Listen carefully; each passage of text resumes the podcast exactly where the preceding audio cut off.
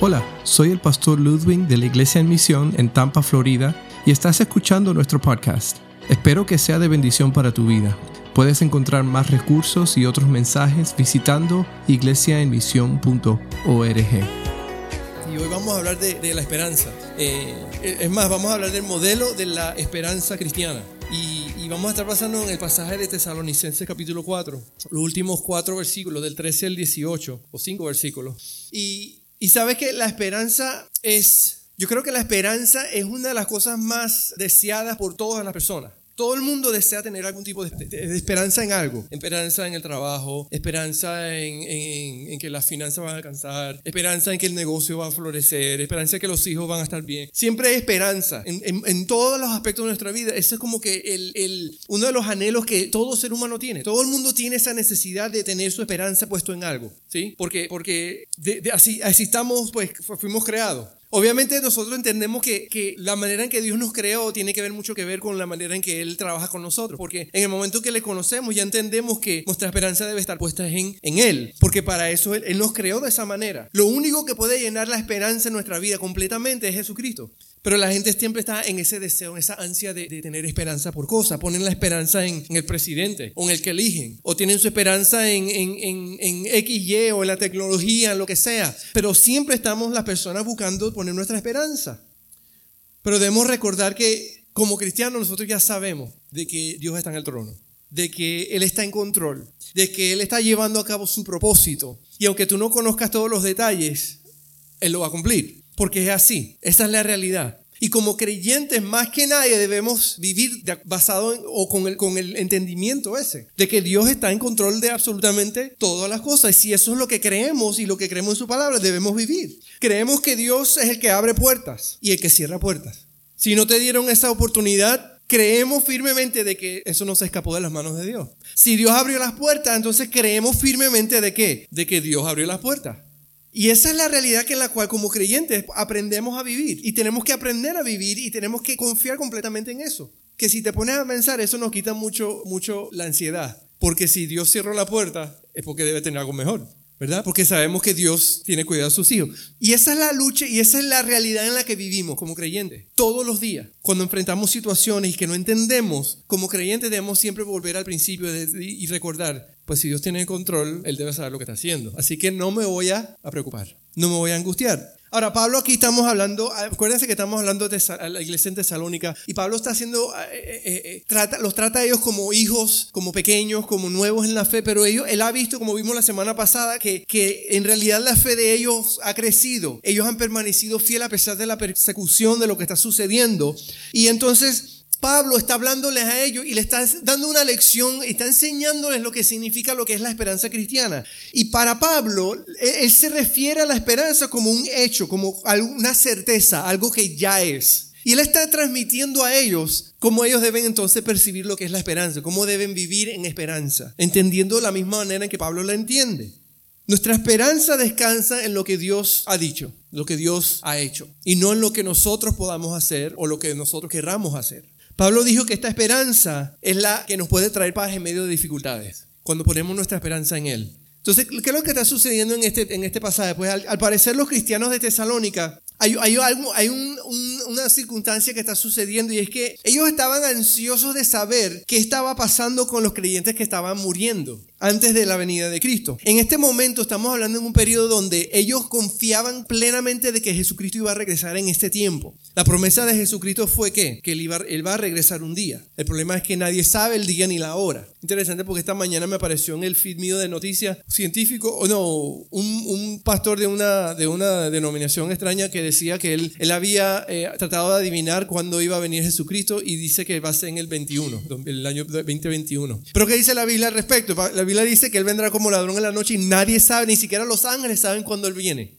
En este momento los de Tesalónica pensaban y estaban convencidos de que Jesucristo iba a regresar en el tiempo en el cual ellos estaban viviendo, en cualquier momento. Y Pablo le está enseñando de una manera que ciertamente debemos vivir todos nuestros días como si Jesucristo viniese a regresar hoy. Pablo les enseña de esta manera que hay que vivirla, como si fuera un hecho. Él sabe que la esperanza es lo único que nos trae paz en medio de, la dificultad, pero entonces ellos empiezan a angustiarse porque estaban muriendo cristianos y ellos estaban preocupados de qué iba a suceder con ellos. porque Cristo no había regresado, así que ¿qué iba a pasar? Entonces Pablo les da tres cosas que vamos a agarrar hoy, en las cuales ellos, él, él enseñó donde ellos podían afianzarse en estos tiempos difíciles para que mantuviesen la esperanza, poniendo en este contexto. Entonces vamos a ver el modelo de la esperanza cristiana. El modelo de la esperanza cristiana, según lo que Pablo le está diciendo hoy, descansa en, en, primero en el poder sobre la muerte. El versículo del 13 al 15 dice de la siguiente manera en el capítulo 4 de Tesalonicense. ¿okay? Dice, hermanos, no queremos que ignoréis o que ignoren lo que va a pasar con los que ya han muerto, para que no se entristezcan como estos otros que no tienen esperanza. ¿Acaso no creen que Jesús murió y resucitó? Así también Dios resucitará con Jesús a los que han muerto en unión con Él. Hay una pregunta que generalmente se hace o, o, en, en, tipo de evangelismo, que se le pregunta a las personas, este, si tú murieras hoy, ¿estarías seguro de que irías al cielo? Y, y, esa es una pregunta que a veces se utiliza cuando vas a romper el diálogo, como que quieres... Es una pregunta muy espiritual porque quieres saber con esa respuesta qué es lo que ellos piensan de, de, de, de, lo, la eternidad, de Dios y de lo que sea. Y es una pregunta que se utiliza mucho en el evangelismo. Que, si tú murieras hoy, eh, ¿estás seguro de que irías al cielo? Y muchas veces personas van a, sí, tal vez, no sé. Y si responden sí, uno generalmente sigue la pregunta, ¿cómo sabes? Porque la Biblia nos indica y nos enseña de que podemos saber. La Biblia nos dice que, que la manera en que podemos tener perdón de pecados, tener vida eterna, es por medio de quién? Del de perdón de Jesucristo. Lo que Él hizo en la cruz del Calvario por nosotros. Dice la Biblia que porque de tal manera amó Dios al mundo que hizo que envió a su Hijo, Jesús, para qué? Morir por nuestros pecados. Dice, y si creyeres en Él, ¿Sí? Eh, eh, eh, la Biblia nos dice claramente que es por medio de fe en Jesucristo que podemos ser salvos, que podemos ser perdonados, que podemos tener la garantía de que estaremos con Él para la eternidad. So, la Biblia sí habla de eso. La Biblia nos dice y nos enseña que podemos confiar, que Dios dice que si creemos en el Hijo, en el unigénito Hijo de Dios, podemos ser salvos. Si todos tenemos el interés y la gente tiene el interés de alargar la vida. Usted ha visto eso en Hollywood los, los, millonarios y los multimillonarios. Yo escuché hace unos años, leí un artículo de un, uno de estos multimillonarios que, que tiene noventa y de años y, tuvo su sexto trasplante de corazón. Porque quieren que el fin es alargar, la vida. Porque creen que de eso se trata la vida. El, el, el, el fin de todo es sencillo. La Biblia dice que vendrá, nacemos una vez, morimos una vez y viene quién? El juicio. Todos están, nadie está exento de eso, todos estamos en ese camino. A veces vemos, escuchamos de, casos, no sé si usted ha escuchado, donde eh, se habla, por ejemplo, leemos en, en, unos pasajes donde Jesús levanta a Lázaro de, lo, de los muertos. Siempre nos intrigan esas, esos tipos de noticias. Oh, que Jesús levantó de los muertos. Jesús mismo resucitó de los muertos. Y muchos dicen hoy día, bueno, yo quiero ver eso hoy día. Lo que no nos gusta hablar es que Lázaro, después que resucitó, mucho tiempo después volvió a morir. Pero eso no era el punto del hecho de que Jesús lo le haya resucitado. La vida que este Jesús está ofreciendo va mucho más de esta vida. Y es una vida eterna, una vida abundante en, en, en cual estaremos con Él. Pero sí, que haya existido y que existen hoy día situaciones como esa, siempre nos llama la atención porque tenemos un interés de alargar la vida, tenemos un interés de vencer sobre la muerte. Está innato en nosotros. Yo escuché en una conferencia que estuve que, que uno, un pastor que, viaja mucho y hace muchos viajes en, la, la, ventana 1040 y, y, y, donde hay pocos cristianos, donde están tratando de alcanzar al cristiano. Y él dice que lo que está sucediendo en otras partes del mundo, aquí nos, nosotros no escuchamos de los detalles de lo que está sucediendo. Dice, Dios está haciendo cosas en otros lugares en estos momentos de que, que te sorprendería. Te volverías loco de, de entender. Y, interesante porque la Junta, la junta Misionera, los que trabajan en la Junta Misionera Foránea, les dicen, están sucediendo cosas de magnitud bíblica que aquí no se quieran escuchamos. Dice, hemos tenido evidencia y hemos visto testimonios de Dios levantando personas de la muerte en otros lados del mundo, haciendo milagros. ¿Por qué? Porque Dios está manifestándose. ¿Por qué? Porque el interés de Dios es que todos procedan al conocimiento. Escuché una, una hermana, una señora que tiene a los 21 años, se fue, Dios la llamó a la India. Y en la India tiene, tiene como unos 30 años en la India trabajando allá y ella ha visto cómo Dios ha hecho cosas. Y ella dice, es interesante, y, interesante porque la conferencia era como que muchos bautistas y ella fue como que, como para echarle los bautistas un poquito, pero ella dijo, ¿sabes qué? No sé lo, la opinión de ustedes, pero esto es lo que ya hemos experimentado. Hemos entrado y, y, y, Dios nos ha puesto esta estrategia. En un país donde, donde tienen dioses para lo que tú quieras, miles de dioses, ella dice, entramos en una familia, entramos en un hogar y lo primero que hacemos es preguntamos quién está enfermo. Porque son tantos los dioses, tantas las cosas que ellos creen, que ellos van a brujos y van a dioses y oran a aquellos y aquellos y obviamente siguen enfermos. Y Dios les ha puesto en el corazón de ellos, vamos a entrar y lo que nosotros hacemos es que preguntamos quién está enfermo. Porque ellos están seguros de que esos enfermos han ido a miles y cuantas cosas para buscar sanidad. Y ellos, y ellos oran por estos enfermos y Dios los sana. Y entonces por medio de eso es que Dios está manifestando como el único verdadero Dios. Y ahí es donde pueden entonces alcanzar a la familia. Porque ellos entienden que el Dios que ellos, el cual predican, es el que sana, es el verdadero. Todos tenemos un interés y, que, y eso como que nos pica. Pero todo tiene que ver mucho más con, mucho con qué? Con esa, esa respuesta de la eternidad, de la vida, de la muerte. El versículo 3 entonces, él le dice, no teman, porque si tememos estamos viviendo como los que no tienen esperanza, pero nosotros tenemos esperanza. ¿Por qué? No debemos temer la muerte, ¿por qué? Porque aunque ellos estaban preocupados de los que habían ya han muerto, Pablo les hace claro que no debemos temer la muerte. Porque la puerta, la muerte es que simplemente qué? Para nosotros los creyentes, simplemente la puerta hacia la eternidad. Dios ha dicho y determinado que va a venir un día en que todos vamos a morir, nuestros cuerpos van a desfallecer y esa es la manera en que nosotros después estaremos, pasaremos a, a lo que es la eternidad. Y Pablo les indica y les dice, ¿sabe que cuando no hay esperanza va a haber tristeza? Y tenemos que tener esperanza. Pablo no solo dice que no temamos la muerte, sino que asegura que los cristianos son los únicos que no deben preocuparse, porque tenemos la garantía de nuestra esperanza en Jesucristo. Sí, él les dice, no teman a la muerte, y le dice entonces, ¿por qué? Porque Jesús venció la muerte. Versículo 14, Jesús venció la muerte. Cuando hay esperanza, ¿qué hay? Entonces hay gozo, hay tranquilidad. El hecho irrefutable de que Cristo murió y resucitó es nuestra esperanza. Aunque haya muchas personas que quieran negar el hecho, muchos ya han puesto y han podido comprobar el hecho. Hay un famoso eh, ex ateo, se llama eh, el que escribió eh, The Case for Christ, el caso de Cristo que él era un reportero de New York Times, un, reportero investigativo, del, periódico de New York Times, y la esposa creo que conoció al Señor y entonces él se dedicó a, buscar evidencias para contradecir el hecho de que Jesús había resucitado. Y se fue a documentos históricos y se fue a hacer su investigación histórica con no solamente la Biblia, sino con documentos que existen que, a través de los años para, para, eh, eh, para negar el hecho de que Jesús había resucitado. Y la conclusión a la cual llegó fue que Jesús había resucitado y que había suficiente evidencia para comprobarlo, al punto de que él entregó su vida a Cristo y ahora es pastor y predica. Lee Strobel se llama el, autor. Llegó a comprobar, a estudiarlo tanto con el fin de negarlo que no tuvo otra opción de que creerlo, porque había la suficiente evidencia de que Jesús había resucitado. Pero a veces yo creo que como cristianos vivimos diciendo que Él ha resucitado, pero viviendo como si Él estuviera en la tumba todavía. Y tenemos que tener cuidado. Porque si Jesús resucitó y porque Jesús resucitó, entonces tiene autoridad, tiene el poder, como dice la Escritura, sobre la misma muerte. Primera de Corintios 15, 19 y 20 dice, si la esperanza que tenemos en Cristo fuera solo para esta vida, seríamos los más desdichados de todos los mortales. Lo cierto es que Cristo se ha levantado de entre los muertos como las primicias de los que murieron. Ese es el hecho en el cual nosotros eh, eh, creemos, cantamos, adoramos, vivimos, esperamos del hecho de que Cristo sí resucitó. Al tercer día esa tumba estuvo vacía y hoy día sigue vacía. Por eso es que nuestra esperanza cuando está en Jesucristo, pues ni siquiera la muerte nos debe molestar, nos debe asustar. Porque si confiamos de que Él resucitó, pues dice la Biblia que juntamente con Él resucitaremos una nueva vida, ¿verdad? Y eso es lo que nos lleva al tercer lugar aquí. No solamente dice que no teman a la muerte, sino que Jesús venció a la muerte, por eso es que resucitarán los muertos. En, 1 Corintios 15, 21 al 22 dice, de hecho, ya que la muerte vino por medio de un hombre, también por medio de un hombre viene la resurrección de los muertos. Pues así como en Adán todos mueren, también en Cristo todos volverán a vivir. So Pablo le está diciendo, tenemos que ser los modelos de la esperanza. ¿Por qué? Porque Cristo resucitó y porque Cristo tiene poder sobre la muerte. Por eso es que podemos descansar, podemos tener esperanza en Él. Entonces tenemos en primer lugar que el poder sobre la muerte. Pablo le está diciendo, tienen que tener esperanza porque el poder sobre la muerte está en las manos de Jesucristo. Segundo lugar, les dice la segunda venida de Cristo. Él sigue diciendo eh, en, el texto que Él va qué? Él va a regresar.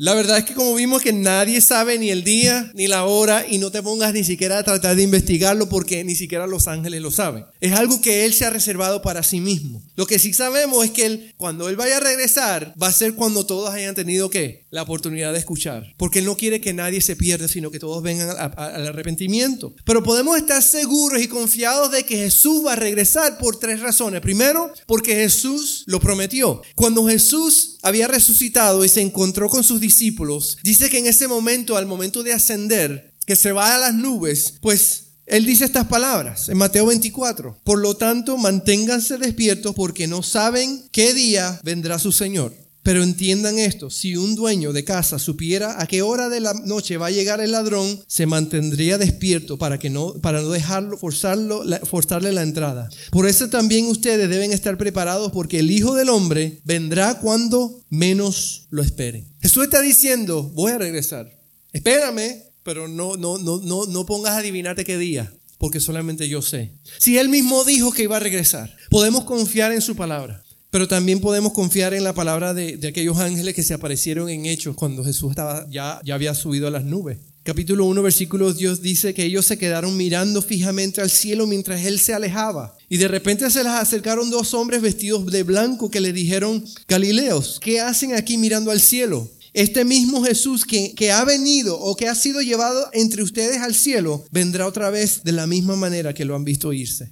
Ellos mismos les tuvieron que decir, ya dejen de estar mirando tanto el cielo, porque Él va a regresar.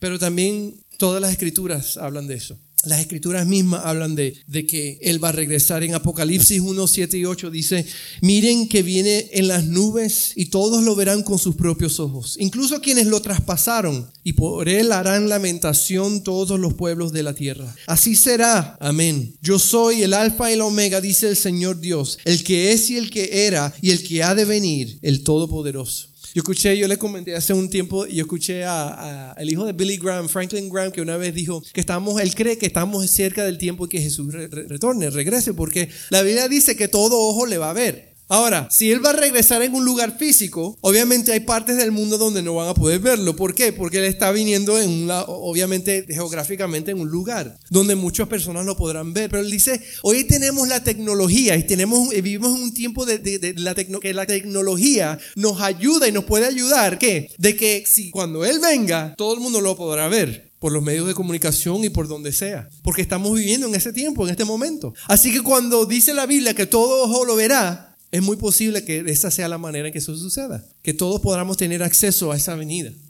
Así que Pablo les dice, el modelo de la esperanza cristiana descansa en que Él tiene poder sobre la muerte. Pero la esperanza nuestra también descansa en el hecho de que Él va a regresar. Jesús va a regresar. Pero por último, Él termina diciendo que nosotros estaremos en la eternidad con Él. Versículo 17 al 18 dice de la siguiente manera, dice, luego los que estemos vivos, los que hayamos quedado, seremos arrebatados juntos con ellos en las nubes para encontrarnos con el Señor en el aire y así estaremos con el Señor para siempre. Por lo tanto, anímense unos a otros con estas palabras.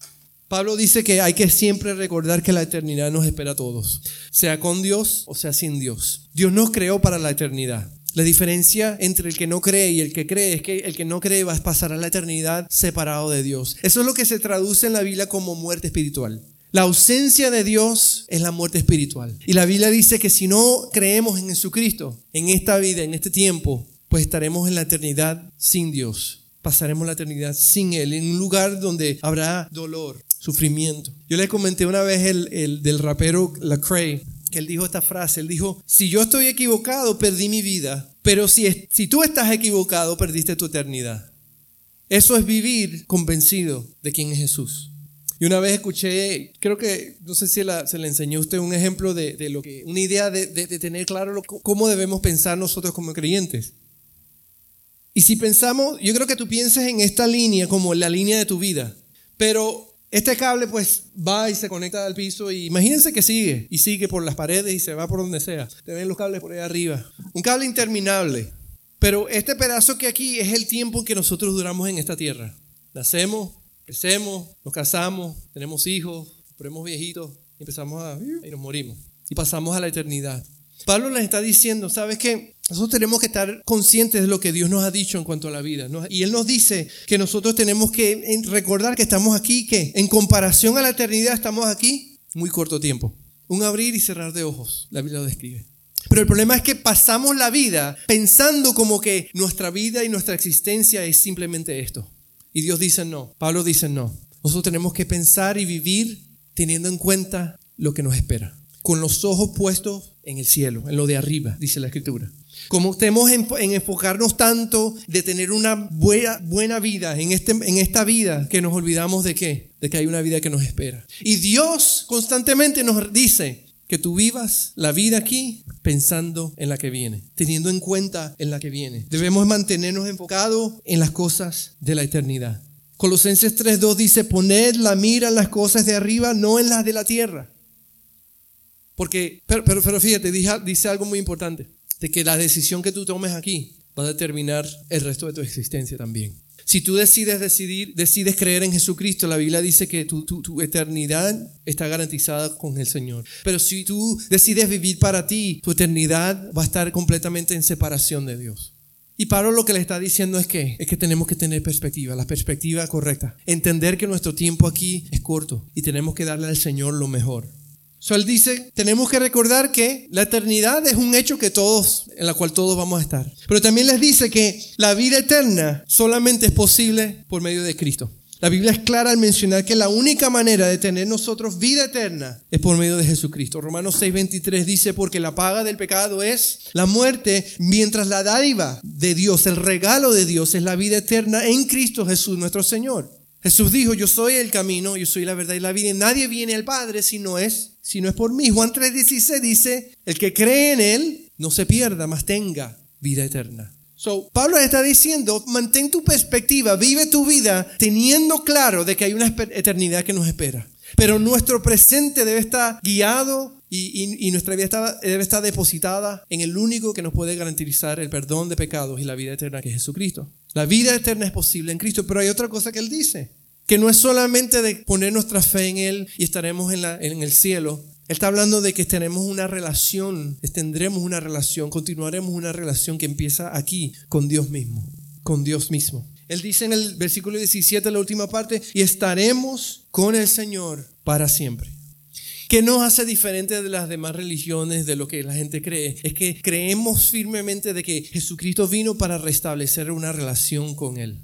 Si recuerdas en la historia de Adán y Eva, cuando pecaron, antes de pecar, antes de desobedecer, tenían una relación en comunión con Dios. Y ellos hablaban con Dios y Dios hablaba con ellos. Es más, Dios les daba funciones. Nombren los animales y nombraban los animales. Vivían en armonía con Dios, pero en el momento en que ellos deciden desobedecer a Dios, se rompe esa relación al punto que hacen ellos que se esconden de Dios. Creen que se esconden de Dios porque habían desobedecido a Dios. No solamente creen que se esconden de Dios, sino que se cubren su desnudez porque reconocen que estaban desnudos y no querían estar desnudos delante de Dios. Porque la relación fue afectada por la desobediencia. Y saben lo, todo lo que Dios ha querido hacer desde ese momento es restablecer esa relación con Él. Dice la escritura que ellos se cubrieron, parece que eran con plantas para cubrir su desnudez. Pero ¿saben lo que hizo Dios? Dice la escritura que Él mató a un animal para cubrirles con la piel de los animales. Un primer sacrificio. Un primer sacrificio que ocurre allí porque la paga del pecado es la muerte. Y vemos que se estableció por medio de los años y por medio del pueblo de Israel lo que eran los sacrificios de animales para cubrir el pecado, cubrir la desobediencia. Pero ¿sabes qué es? Eso nunca fue suficiente para satisfacer la ira de Dios por la desobediencia del ser humano. Así que Él hizo lo imposible y Él envió a su Hijo Jesucristo, quien fue el Cordero inmolado, que no tenía pecado, se hizo pecado por nosotros. Y en la muerte de Jesucristo, Él pudo derramar su ira sobre Él la ira que hemos, nosotros causamos por nuestra desobediencia. Y en esa muerte, esa muerte que Jesús eh, sufrió, Él pagó el pecado de una vez por todas. Para que nunca más necesitamos de sacrificar animales o hacer absolutamente nada, porque ya la muerte de Jesucristo fue suficiente para satisfacer la ira de Dios. Para entonces poder tener una relación con Él nuevamente. Todo lo que Él estuvo dispuesto a hacer para restablecer nuestra relación con Él enviar a su único hijo a morir para que tú pudieses tener perdón y restablecer esa relación que se rompió en el momento que Adán y Eva desobedecieron. Eso dice Pablo que así estaremos con el Señor para siempre. Pablo resalta la esperanza que tenemos en saber que estamos y estaremos con Jesús por toda la eternidad. Ese, es el sueño, esa es la, la, meta que Pablo tiene en su mente y en su corazón, de que un día estaremos cara a cara con Él, frente a Él. Si nuestra esperanza no es Cristo, nosotros no tenemos verdadera esperanza. Lo que tenemos es angustia. Versículo 18 dice que ese es el motivo del ánimo para los creyentes, que eso debe, debe servir de motivo para nosotros. Pensar que un día, cuando termine esto, estaremos con Él. Así que eso tiene como perspectiva cuando Pablo dice, sabes que el sufrimiento temporal que estamos viviendo no se compara con la gloria que nos espera. Por eso es que Pablo vivió de la manera en que vivió y sufrió lo que tuvo que sufrir y su gozo nunca cesó. ¿Por qué? Porque tenía puesta su esperanza en Cristo, en lo que él había hecho, en lo que él había dicho. Él vivía su presente con la certeza de lo venidero. Era un hecho que podemos disfrutar de esa vida abundante hoy día. La vida abundante no empieza cuando estemos en el cielo, la vida abundante empieza cuando, cuando hemos restablecido esta relación con Dios por medio de Jesucristo. La Biblia nos enseña que la vida abundante empieza aquí y ahora. Yo no estoy hablando de, prosperidad, yo no estoy hablando de nada de eso, estoy hablando de paz con Dios, estoy hablando de, de saber de que ya ganamos, de que Cristo ya venció y de que ni la vida, ni la muerte, ni ángeles, ni principado, ni potestad, ni nada podrá separarnos del amor de Dios que es en Cristo Jesús. Eso es la realidad en la cual vivimos hoy día. Y esa es la esperanza que Pablo le está dando a los tesalonicenses. Por eso podemos celebrarlo, podemos proclamarlo, podemos adorarlo, podemos buscarlo, podemos clamar a Él, podemos adorarlo a Él, esperar en Él hasta que Él venga porque Él dice que va a regresar. Esa es la esperanza en la cual podemos vivir hoy día, cada día. Y si ponen las cosas difíciles, podemos descansar en Él. ¿Por qué? Porque sabemos que Dios tiene el control. Como dice ese canto, tú tienes el control. Tú siempre tienes el control. Tú sabes la diferencia que tú puedes hacer frente a, gente, a personas que no tienen la esperanza. Simplemente con tu actitud tú puedes marcar la diferencia, tú puedes ser la luz para ellos. Porque nosotros podemos descansar en medio de lo más difícil, podemos descansar y saber que Dios tiene el control. ¿Tú sabes cuánta gente quiere eso? ¿Tú sabes cuánta gente anhela poder vivir de esa manera? Y no lo pueden hacer sin Cristo. Pero tú y yo tenemos la respuesta y se llama Jesús. Y nosotros lo hemos experimentado. Tú y yo lo hemos vivido. Tú y yo podemos testificar de qué? De que Dios sí tiene el control. Siempre me gusta pensar en aquellos momentos difíciles que a veces hemos pasado en la vida. Lo interesante es que estando hoy aquí presente, mira hacia atrás y siempre vas a mirar hacia atrás y decir que Dios estuvo ahí. Dios estuvo trabajando de alguna manera. Yo tal vez no sabía en el momento, pero hoy día miro hacia atrás y veo que Dios estaba en control.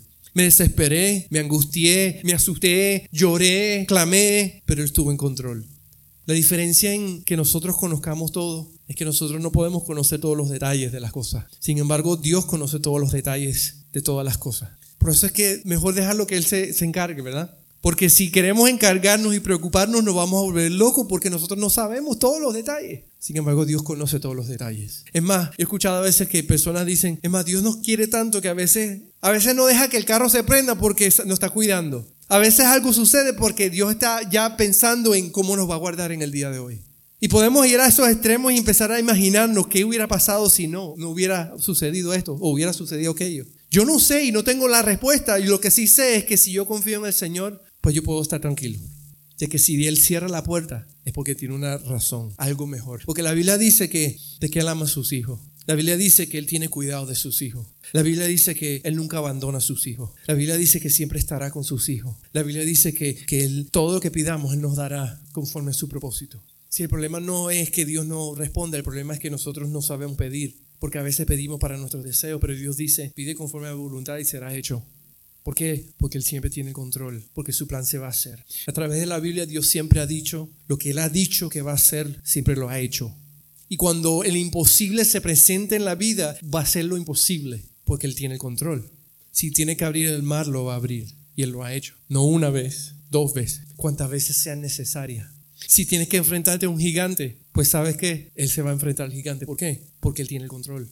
Tenemos que vivir de esa manera, porque el mundo está desesperado. Mientras más pasa el tiempo y la tecnología avanza y la ciencia avanza, la gente está poniendo su fe más en cosas, en la ciencia, en la eh, inteligencia artificial, que ahora es el, tema de las noticias, la inteligencia artificial, de que si vamos a ir a Marte, a colonizar a Marte, que ni siquiera podemos estar en paz aquí en esta tierra. La gente está poniendo su esperanza en tantas cosas y sabe que siempre van a llegar cortos. Siempre van a llegar cortos y siempre van a estar desesperados. Hoy vivimos en uno de los tiempos donde la depresión y las enfermedades están tan en aumento porque la gente está tratando de poner su esperanza en lo que no, no, no tiene peso, en la medicina, en las drogas, en lo que sea.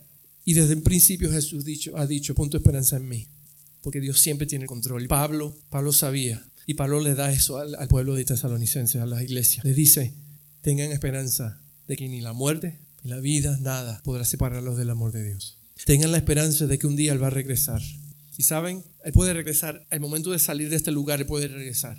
Y a veces nosotros hablando decimos, wow, ojalá Señor, ven, por favor. Especialmente cuando es un lunes en la mañana y hay que levantar los niños, Señor, por favor, ven. La verdad que no sabemos cuándo va a venir, lo que sabemos que Él va a regresar y si no regresa mientras estemos vivos, pues estaremos con Él.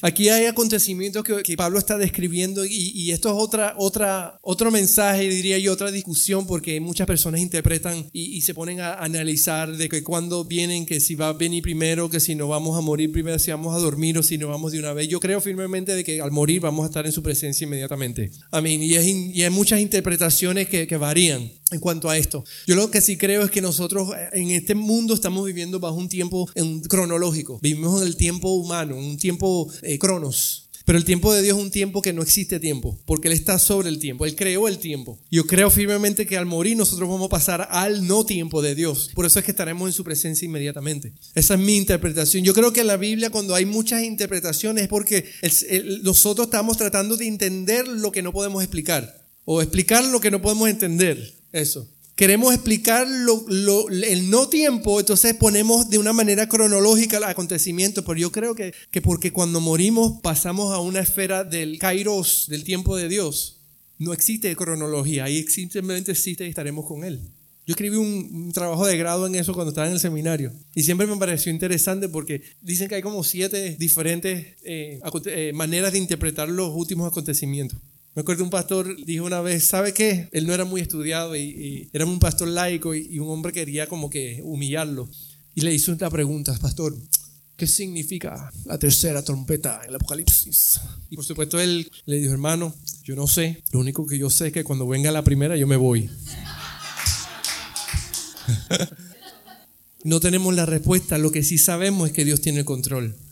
Tal vez no sabemos los detalles, pero lo que sí sé es que mi vida está en sus manos. Y por eso podemos descansar, por eso podemos esperar en Él. Y que si Dios me cerró la puerta, yo puedo descansar de que Dios sabe lo que está haciendo mejor que yo. Y si Dios me abre una puerta que yo creo que no debe abrir, abrirme, Dios debe saber qué es lo que está haciendo, ¿verdad? Porque también sucede. Pero tenemos que siempre tenerlo presente, entendiendo de que esta vida es temporal y de que nuestra marca en esta vida y nuestra decisión en esta vida de seguir a Cristo determina nuestra eternidad con Él. No solamente para nuestra propia vida, sino para aquellos que nos rodean también. Y que eso es lo que no podemos olvidarnos. Que hay personas que necesitan esperanza en Jesucristo y no la tienen. Déjame decirte que el hecho de que tú le presentes a Jesucristo determinará la vida abundante mientras sigan en esta tierra, pero que continuará por toda la eternidad. Es una responsabilidad grande que tenemos. Es un privilegio que Dios nos ha dado de compartirlo. Pues seamos fieles en eso. Y vivamos como personas que entienden lo que es tener esperanza en Jesucristo. Espero que hayas disfrutado de este podcast en este día y recuerda visitar nuestra página iglesiaemisión.org donde encontrarás más recursos para el día a día.